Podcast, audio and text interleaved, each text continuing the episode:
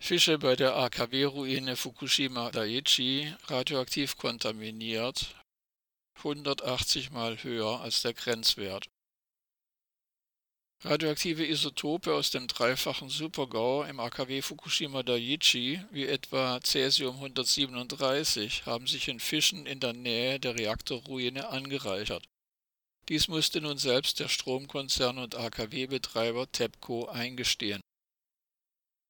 Die durchschnittliche Radioaktivität der Fischproben lag demnach 180 mal höher als der geltende japanische Grenzwert von 100 Becquerel pro Kilogramm der aus medizinischer Sicht viel zu hoch angesetzt ist. Radioaktives Cäsium, das, etwa über die Nahrung, in den menschlichen Körper aufgenommen wird, gelangt hauptsächlich ins Muskelgewebe, in geringen Teilen auch ins Knochengewebe. Dort können nanokleine Partikel dieses radioaktiven Isotops Krebs auslösen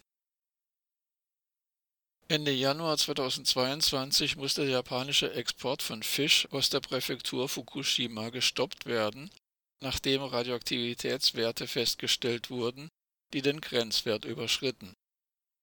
Cäsium 137 aus der Reaktorkatastrophe von Fukushima wurde auch vor der kalifornischen Küste gemessen Dennoch bleibt die japanische Regierung bei ihrem Beschluss, radioaktiv kontaminiertes Wasser aus der AKW-Ruine schon bald in den Pazifik zu leiten.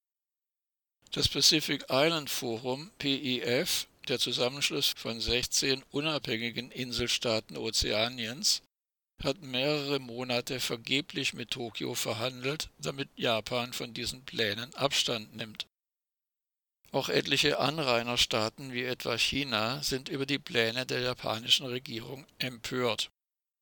Fünf ehemalige Premierminister Japans, Naoto Kan, Junichiro Koizumi, Morihiro Hosokawa, Yukio Hotoyama und Tomiichi Murayama sprechen sich gegen Atomenergie und für einen japanischen und ebenso globalen Atomausstieg aus